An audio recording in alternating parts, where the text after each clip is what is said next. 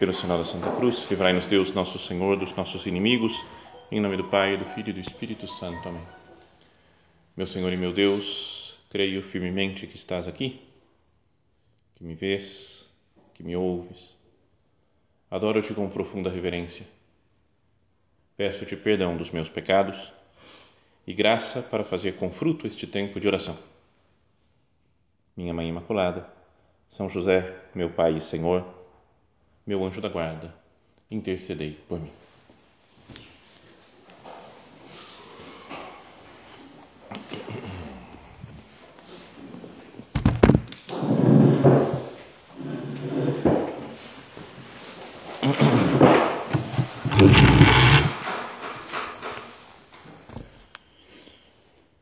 Hoje a igreja comemora o dia de São Joaquim e Santa Ana que são ah, tidos assim pela tradição da igreja, né, como os pais, são os nomes dos pais de Nossa Senhora, avós, portanto, de Jesus. Na verdade, esse o nome dos dois aparece somente em alguns evangelhos apócrifos. Mas sabe que gente, tem gente que adora falar disso, né? Evangelho apócrifo, vamos descobrir como se fossem grandes verdades escondidas que a igreja fica mantendo né, distante dos, dos fiéis, mas são evangelhos que não têm nenhuma garantia de autenticidade, histórias às vezes piedosas, bonitas, que pode ler, né? quem quiser pode ler, existe, até vende em qualquer livraria por aí, ou em qualquer livraria, não sei, mas, mas se vende facilmente, é muito fácil de, de conseguir esses evangelhos.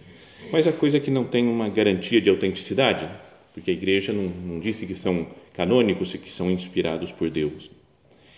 E nesses evangelhos tem um evangelho que chama de São Tiago, outro que é o evangelho da Natividade da Santíssima Virgem. Então falam esses dois nomes, falam que São Joaquim e Santa Ana eram os pais de Maria Santíssima. Depois contam muitas outras coisas, né? por exemplo, que Santana não conseguia engravidar, aí São José, São, perdão, São Joaquim foi para o deserto, ficou 40 dias fazendo penitência, então um anjo apareceu para Santana e um, outro, e um anjo apareceu ao mesmo tempo para São Joaquim, dizendo que aí já tinha, ela ia conceber, que teria uma filha que era Maria Santíssima. Bom, mas não importa, né? o importante é que hoje é um dia especial para que nós estejamos mais unidos né, à Nossa Senhora, mais unidos ao seu Filho Jesus. E o Evangelho da missa de hoje é muito breve. É uma frase né, que diz Jesus. Começa assim, né, fala, naquele tempo, disse Jesus aos seus discípulos, felizes sois vós, porque vossos olhos veem e vossos ouvidos ouvem. Em verdade vos digo, muitos profetas e justos desejaram ver o que vedes e não viram, desejaram ouvir o que ouvis e não ouviram.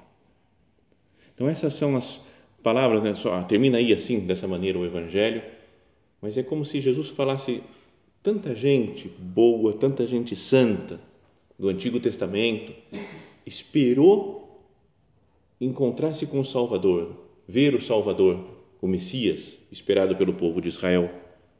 Mas nenhum desses conseguiu ver, por mais santos, por mais justos, por mais sábios que tivessem sido. E aqueles apóstolos, às vezes pobres, limitados, foram os que contemplaram com seus olhos o Salvador de Israel. Felizes sois vós, porque vossos olhos veem e vossos ouvidos ouvem. Em verdade vos digo, muitos profetas e justos desejaram ver o que vedes e não viram, desejaram ouvir o que ouvis e não ouviram. Agora, essa frase poderia se aplicar diretamente a São Joaquim e Santana. Imagina, não é verdade que para eles também, fala, muita gente esperou ver o Salvador e eles viram, viram Nossa Senhora. Imagina que a honra, né, a alegria de ser pai e mãe de Nossa Senhora e depois provavelmente estavam vivos, né, ainda quando nasceu Jesus, então contemplaram o Salvador. Felizes sois vós porque viram, porque os vossos olhos veem e vossos ouvidos ouvem. Viram Maria Santíssima, viram Jesus. E também podíamos dizer que essas palavras de Jesus do Evangelho de hoje se aplicam a nós, né? porque nós também vemos o Senhor temos Cristo sacramentado aqui na Santíssima Eucaristia para nós. Conhecemos toda a história da salvação, a história de, de Jesus que morre na cruz, que dá a vida por nós, que ressuscita. conhecemos Nossa Senhora, podemos ter um, um relacionamento muito próximo, muito filial com Maria Santíssima. Tem tanta gente no mundo, podíamos pensar, tem tanta gente muito sábia no mundo, imagina, gente muito inteligente, imagina todas as áreas do conhecimento, da ciência, da técnica, gente muito boa que tem por aí e que não conhece Cristo, ou porque nunca deu muita importância, ou porque mora em algum país que não é cristão e que nunca ouviu falar de Jesus e de Nossa Senhora. Tem muita gente com virtude, entre ateus mesmo, gente com muitas virtudes humanas. E a gente pensa, meu Deus, mas e eu que sou tão pobre, tão pecador, Jesus, tão miserável, eu posso viver a vida da graça. Recebo Jesus na Eucaristia, confesso e tenho meus pecados perdoados. Sou filho de Deus pelo batismo, sou transformado em outro Cristo e, portanto, sou filho de Deus. Basta pensar nisso, né? Deus é meu Pai. Não deveria já falar assim, é para mim que Jesus está falando isso. Felizes sois vós, porque vossos olhos veem e vossos ouvidos ouvem. Em verdade vos digo: muitos profetas e justos desejaram ver o que veres e não viram, desejaram ouvir o que ouvis e não ouviram. Obrigado, Senhor, por, tanta, por tanto dom, por tanta graça que você nos concede, que concede para mim pessoalmente, para cada um de nós pessoalmente. Felizes sois vós. Então, se nós temos essa consciência de que Deus é nosso Pai, que Jesus Cristo deu sua vida por nós e fica na Eucaristia, e que Maria Santíssima é nossa mãe, felizes sois vós. Temos que ser felizes, temos que viver constantemente alegres. Então, isso que eu queria que nós pensássemos nessa meditação. A alegria, meio assim constante, apesar dos pesares, apesar das dificuldades que cada um tem, mas a alegria é algo constante na minha vida. Porque eu, porque eu sou consciente disso, de que Deus é meu Pai, de que Cristo dá sua vida por mim, de que Maria Santíssima é minha mãe. Porque eu vejo essas coisas maravilhosas, porque eu vivo essas coisas maravilhosas, tenho consciência disso. Devo ser uma pessoa constantemente alegre. O encontro com Deus é alegria. Quando a gente pensa no céu, por exemplo, fala, como é que vai ser o céu? Tem um monte de gente que descreve, tenta descrever de algumas maneiras, que, sei lá, né, como um grande campo florido que nós caminhamos em paz. Fala, cara, se o céu é campo florido, estou fora. Né? É muito chato, não tem umas coisas. Né? Outros descrevem, esse daí eu gostei uma vez, de um, acho que é Frei Luiz de Granada, que escreve uma vida de Jesus e no final, no último capítulo, ele começa a descrever o céu. E entre outras coisas, ele fala: é um verão perpétuo. Fala, sabe, um verãozinho, calor, nada desse frio de agora. Bom, mas o pessoal fica descrevendo, tentando descrever o céu. Mas a única coisa que talvez tenhamos certeza é que vamos ser felizes. É uma alegria suprema e definitiva, fala o, o catecismo da igreja. Estado de felicidade suprema, o máximo que se pode alcançar, e definitiva, para sempre, eternamente, sem nos cansarmos nunca. Estar com Deus no céu é alegria. E, portanto, ser alegre agora é, de alguma maneira, antecipar um pouco o céu para nós. Fala, eu já vivo com Deus. Já vivo nesse encontro eterno com nosso Senhor. Muitas vezes também na Sagrada Escritura, a, a alegria do céu, a alegria de estar no reino de Deus, é comparada a um casamento, né, uma festa de casamento. Muitas vezes Jesus fala nas parábolas. O reino do céu será semelhante a uma festa de bodas. O livro do, do Apocalipse também fala, né, algumas vezes, fala sobre né, a vida espiritual como o encontro com Deus no céu como uma festa de casamento. Fala assim, por exemplo, fiquemos alegres e contentes e demos glória a Deus, porque chegou o tempo das núpcias do Cordeiro. Sua esposa já se preparou, como se a esposa a igreja, né, que se prepara para se encontrar com Cristo. Foi-lhe dado vestir-se com linho brilhante e puro. O linho significa as obras justas dos santos. E o anjo disse-me: Escreve: Felizes os convidados para o banquete das núpcias do Cordeiro. E depois no lá mais para o finalzinho ainda diz: Vi então um novo céu e uma nova terra, pois o primeiro céu e a primeira terra passaram e o mar já não existe. Vi também a cidade santa, a nova Jerusalém, descendo do céu, de junto de Deus, vestida como noiva, enfeitada para o seu esposo. Então, muitas vezes que aparece uma cena de núpcias, de casamento na Sagrada Escritura, existe esse sentido né, de ser um, um, encontro de cada alma com Deus, né, um encontro da igreja com Deus nosso Senhor. Podíamos pensar, tem outra cena né, que fala no Evangelho, que fala de casamento, que é o das bodas de Caná. Está lá presente Jesus, está presente Nossa Senhora, e de repente, em um momento dado, acaba o vinho da festa e o vinho é até um sentido, tem um sentido de alegria.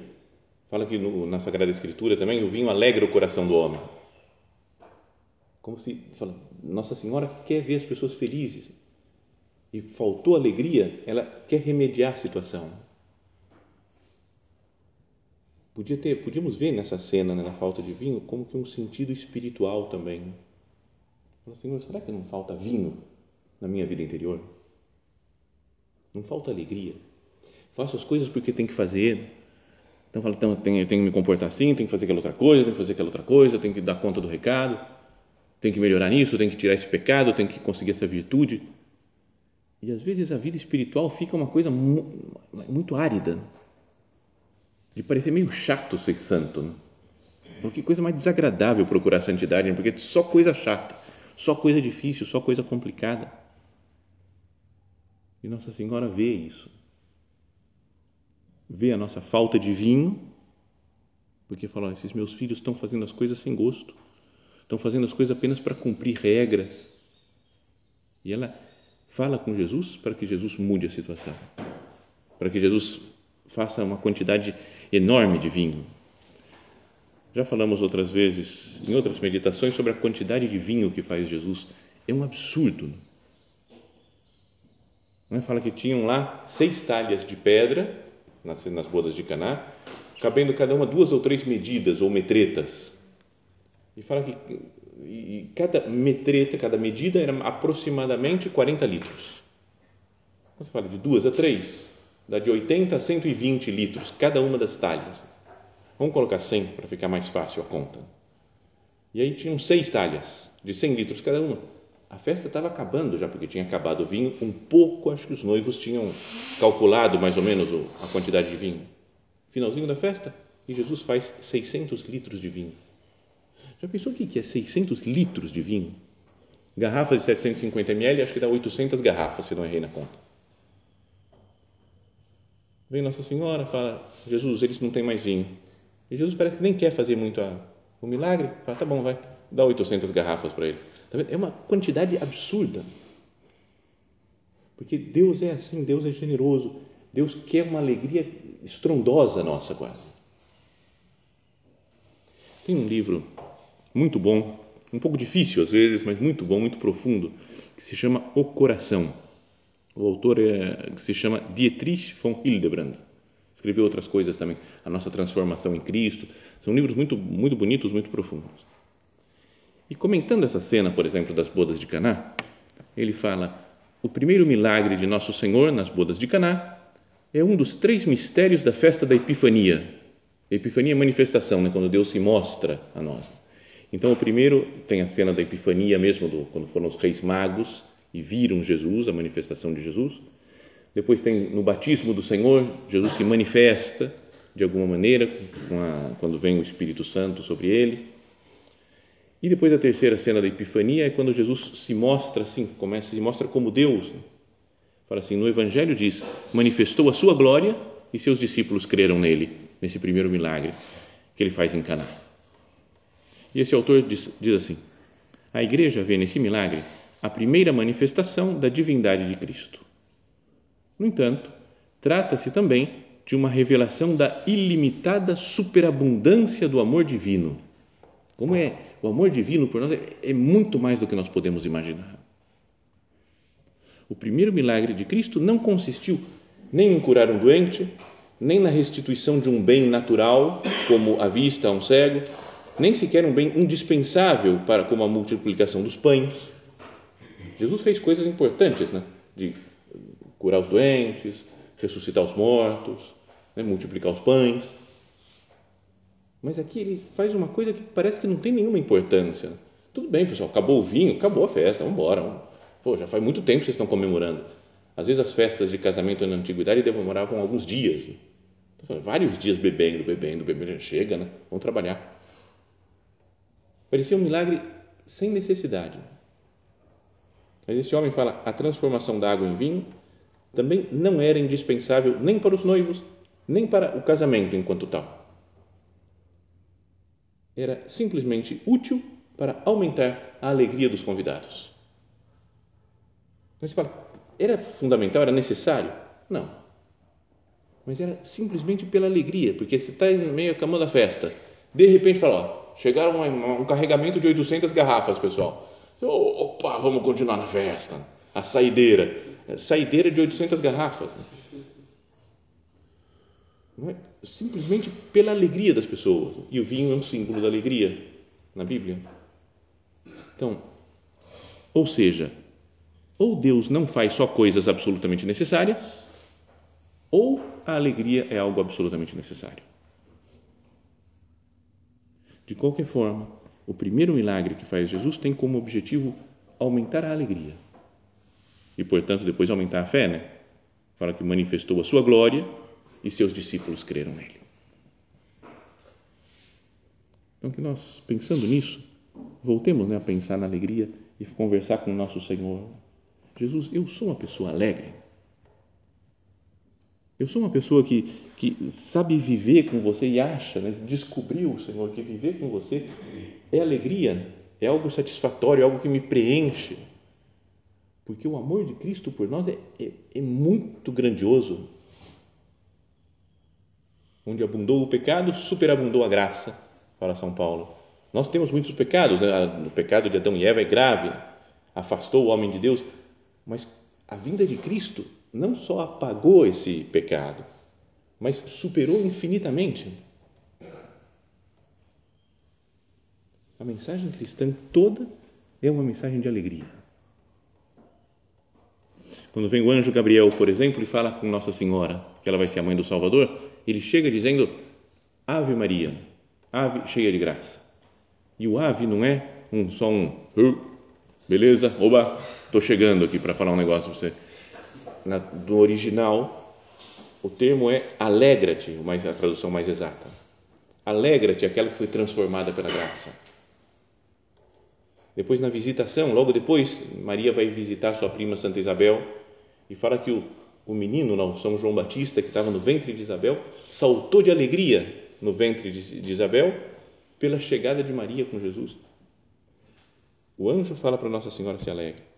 São João Batista, na visitação, salta de alegria. Depois Nossa Senhora fala: Minha alma engrandece o Senhor e meu espírito exulta de alegria em Deus, meu Salvador. Depois vai nascer Jesus e os anjos aparecem para os pastores naquela noite né, e fala: Anúncio vobis gaudium magnum. Anuncio-vos uma grande alegria. Nasceu-vos hoje, na cidade de Davi, o Salvador, que é o Cristo Senhor. O próprio Evangelho, né, a palavra Evangelho, significa boa nova, boa notícia, anúncio né, de alegria. Então, não é para pensar isso. O Evangelho significa alegria. Todas as cenas iniciais do Evangelho são de alegria.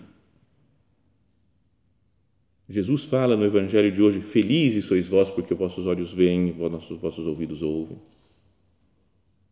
Ele faz o milagre das bodas de Caná para encher de alegria aquelas pessoas. Pela doutrina da igreja, eu sei que eu sou filho de Deus pelo batismo. E isso deve me dar alegria. Senhor, perdão pelas vezes que eu me deixo levar mais pelas preocupações do dia, mais pelas tristezas que acontecem na, na minha existência, na minha vida. Que eu viva alegre, feliz.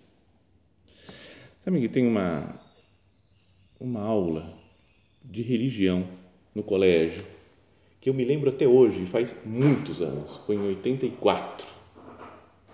Praticamente ninguém tinha nascido daqui E é uma aula que eu lembro várias coisas, porque um padre falou, teve uma, era uma, morava, estudava em colégio salesiano, em Campinas, há muitos anos atrás, e eu estava na sétima série na época, acho que agora é o oitavo ano né, que, se, que chama. E, e um padre, padre Beni, Benedito, chegou lá para dar uma aula, levou, nos levou para a igreja e começou a falar. Primeiro ele começou a falar de santidade, falou que todo mundo tinha que ser santo. Foi a primeira vez que eu ouvi falar. Ele falou: santo não é só gente do passado, gente antiga. Falou, Cada um daqui tem que ser santo. É preciso ser santo. E animou todo mundo a ser santo. Eu saí daquela aula com o desejo de falar: eu vou ser santo. Decidido. Mas daí eu falei: mas não posso ser santo sozinho. Tem que encontrar alguém para ir lutando junto com o cara, amigo meu que vai vai ser santo junto comigo, nós dois. E eu falei: quem que podia ser da minha classe? Fiquei olhando, olhando, Rodrigo. Era um cara que era muito gente boa, gente fina, que era, vou falar com ele. Aí fui atrás dele e falou: Ô Rodrigo, você viu esse negócio que o Padre Beni falou aí? Pô, ser santo? Ele falou: Aham, vi. falei: então, você não, não topa? Pô, vamos ser santo? Aham. Não, beleza. Falou: vamos jogar bola. Me desprezou. E então, naquele dia, eu decidi que não dava mais para ser santo. Eu falei: ah, não, chega, o Rodrigo não quer mais ser santo, ninguém mais quer ser santo comigo, acho que esse negócio não adianta, não vai para frente. Depois, um, dois anos depois, conheci a obra, então ouvi falar de novo São José Maria, Santidade, no meio do mundo. Então voltei a pensar nesse negócio de santidade. Isso foi uma coisa que o padre Beni falou. A outra coisa é que ele falou: vocês têm que ler o Evangelho. E parece que ele falou para a quinta, sexta, sétima e oitava série na época, cada um ia ler um Evangelho, cada classe. O Evangelho de São Mateus, São Marcos, São Lucas, que era o meu, daí que estava na sétima, e São João. Daí meu irmão, que está mais velho, falou que ele tinha que ler o de São João. Então, outra coisa que eu fiz foi decidir ler o Evangelho. Então, era todo dia, falou, um capítulo por dia naquele, naquele mês. Então foi um capítulo por dia lendo o Evangelho de São Lucas. Uma coisa que eu nunca tinha feito na vida, fiz por causa daquela aula do Padre Beni. E a outra coisa é que ele disse que o santo deve ser alegre. Estava falando de santidade e aí ele contou uma história de Dom Bosco. Ele falou: uma vez Dom Bosco falou para os alunos dele, para talvez os crianças, os meninos do oratório dos salesianos, que todo mundo tinha que ser santo também. Então animava a santidade e daí ele, um dia depois, dois dias depois, ele encontrou com o Domingo Sávio, que depois foi santo, um dos alunos dele, que estava quieto num canto, não ia brincar mais com os outros meninos, sério. Deixou assim. No outro dia viu a mesma coisa. Acho que lá pelo terceiro dia viu que ele continuava sério e não brincava, não ria mais, não estava numa boa assim com o pessoal mais. Ele foi perguntar: Domingos, o que aconteceu com você? Não, Dom Bosco, o senhor falou de ser santo, então eu estou aqui, sério, decidindo ser santo, não vou mais fazer essas brincadeiras lá. E o Dom Bosco, ah, meu filho, para com isso. Não, foi, não, sei, não são palavras textuais né, do, do Dom Bosco, mas falou, tudo errado, tudo errado, porque para ser santo tem que ser alegre, tem que se divertir, tem que estar com as pessoas. O céu é alegria. Outra história que eu ouvi falar de, do mesmo São Domingos Sávio, é que uma vez um sonho de Dom Bosco, na verdade, né, que ele tinha muitos sonhos, ia fundando a sua a congregação e levando para frente as coisas da sua vida espiritual e dos outros através de sonhos também né, que ele tinha. E uma vez ele sonhou com São Domingos Sávio, que já tinha morrido, e São Domingos apareceu para ele e falou: Domingos, me mostra o céu, eu queria ver o céu como é que é. Ele falou: ah, Dom Bosco, não pode, né? Não pode, você está aí na terra, eu estou aqui no céu, mas não posso mostrar como é que é. Mas Dom Bosco insistiu, parece, no sonho para ele, e falou: tá bom, então só um pedacinho que eu vou mostrar. Foi andando até o horizonte, levantou um pouquinho do céu, assim, como se fosse uma capa que tem no céu para ver como é que é lá atrás, e só um pedacinho encheu tanto de luz e de alegria Dom Bosco que ele falou: para, que senão eu vou morrer. Né? É, tanto, é tanta alegria de viver no céu. Então, o céu é alegria. E a gente deveria aprender com alegria viver já no céu. São José Maria falava: a felicidade do céu é para quem sabe ser feliz na terra. Eu sei ser feliz aqui na terra. Às vezes a gente pode pensar que ser feliz é curtir o tempo todo, prazer o tempo todo, festa o tempo todo, barulho o tempo todo. Mas daí, às vezes pode ser que tenha gente que fala: não, isso daí é o pecado. Então eu vou ser santo, eu vou ser feliz. E fica o dia inteiro rezando sério, não brinca com ninguém, não fala nada, nenhuma bobagem na vida será que não está errado do mesmo jeito também? Não devo ter a consciência de que Deus vive comigo e que é meu Pai, que me ama e que, portanto, tudo bem, tenho problemas, mas a alegria deve ser constante na minha existência. Gaudete in domino sempre, iterum dico gaudete, escreve São Paulo. Alegrai-vos sempre no Senhor. De novo vos digo, alegrai-vos. E tá num, é um verbo imperativo, está né? Tá mandando ficar alegre. A gente poderia pensar, pô, não dá para mandar ficar alegre. Fico alegre se as coisas estão tão bem. Se estão mal, eu fico triste. Mas São Paulo fala: alegrai-vos no Senhor sempre, sempre. De novo vos digo, alegrai-vos. E um pouco mais para frente ele fala: Dominus próprio. O Senhor está perto. Por isso é que eu tenho que ficar alegre. Porque Deus está perto de nós. Porque Ele fica aqui na Eucaristia por nós. Porque Deus é nosso Pai, porque Nossa Senhora é nossa mãe. Isso não deveria me fazer, não sei, meditar, né? Senhor, como é que eu posso me deixar levar por coisas chatas, desagradáveis, mas que são tão passageiras dessa vida? A alegria não deveria superar essas dificuldades. Uma alegria não uma alegria tonta, uma alegria porque eu rio de bobagem, mas uma alegria porque eu, Deus está comigo. Então, então eu posso rir de bobagem, de qualquer coisa, porque Deus está comigo. Dominus proprio est. Uma vez veio um rapaz, um amigo que frequentava o centro lá da Pedreira, quando eu morava lá, que me falou um negócio, sei lá por que, que ele quis fazer esse raciocínio, mas foi, foi legal. Ele falou, Padre, Jesus no Evangelho fala, é, sede perfeitos como o vosso Pai Celestial é perfeito, né? Eu falei, é, fala, fala assim do Sermão da Montanha, lá no capítulo 5, acho que é de São Mateus. Ele falou, é, agora, perfeito é santo também, não é? Pode traduzir por seres santos como o vosso Pai Celestial é santo? Eu falei, pode, pode, sem problema, isso mesmo. A ideia não é ser perfeitinho, fazer tudo exato, mas é ser santo, né? viver com Deus. Tá bom. Aí ele falou, mas santo é a mesma coisa que bem-aventurado. Ainda que tenha o processo de canonização, que primeiro a pessoa é, é declarada beata, né? bem-aventurada, depois é que é canonizado santo, mas no linguajar normal da igreja, muitas vezes se mistura isso na liturgia, né? santo e bem-aventurado. Por exemplo, falar bem-aventurada Virgem Maria, não é que ela é menos que os santos, né? Só bem-aventurada, ainda não chegou, é Santa Maria também. Mas se pode dizer bem-aventurada Virgem Maria? Eu falei, é, tá certo. Ele falou, então posso dizer sede bem-aventurados como o vosso Pai Celestial é bem-aventurado? Pode, né, cara? Por que você quer falar isso, mas pode falar. Ele falou, só mais uma pergunta agora. Bem-aventurado significa feliz, né? Nas bem-aventuranças, bem-aventurados os pobres em espírito porque deles é o reino dos céus. Eu posso falar felizes os pobres de espírito, porque deles é o reino dos céus. Pode, também pode ser assim. Então a frase pode ficar: sede felizes como o vosso Pai Celestial é feliz. Legal, eu não sei para que ele foi pensando nessa, nessa sequência, mas podíamos dizer: Deus é feliz? Deus é a alegria. Sabe que o padre, o prelado da obra, tem falado de alegria constantemente, mas é, é o tempo todo desde que ele foi eleito em todas as cartas, mensagens que escreve, que aparecem no site da obra, o tempo todo fala de liberdade e de alegria. Será que eu não percebo isso? Como um, um, um mandato quase de Deus. Sede alegres, né? gaudete em domino sempre, alegrai-vos sempre no Senhor. Sede alegres como vosso Pai Celestial é alegre.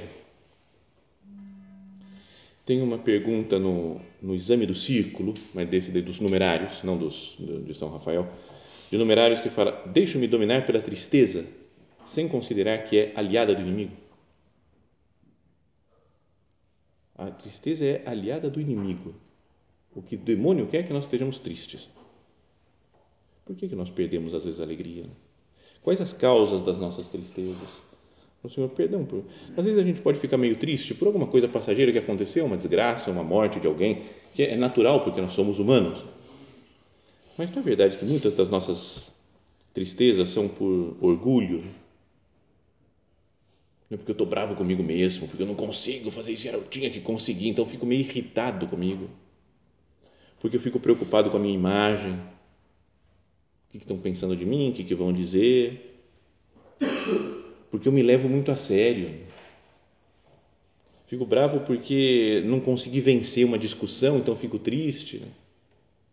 Queria que minha ideia fosse aceita.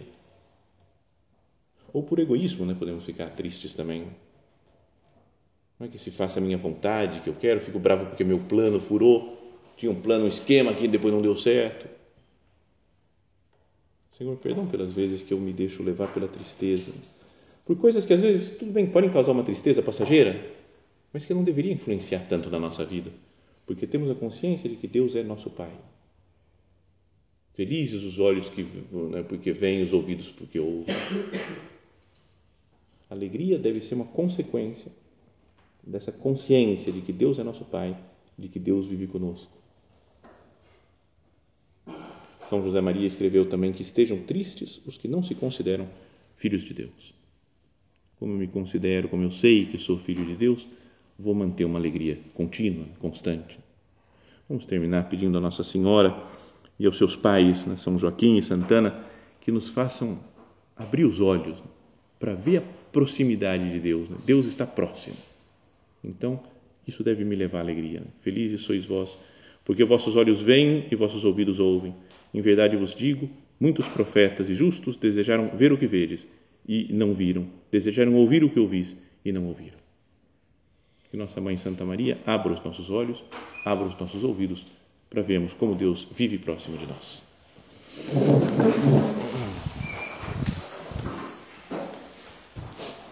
Dou-te graças, meu Deus, pelos bons propósitos, afetos e inspirações que me comunicaste nesta meditação. Peço-te ajuda para os pôr em prática. Minha Mãe Imaculada, São José, meu Pai e Senhor, meu anjo da guarda, intercedei por mim.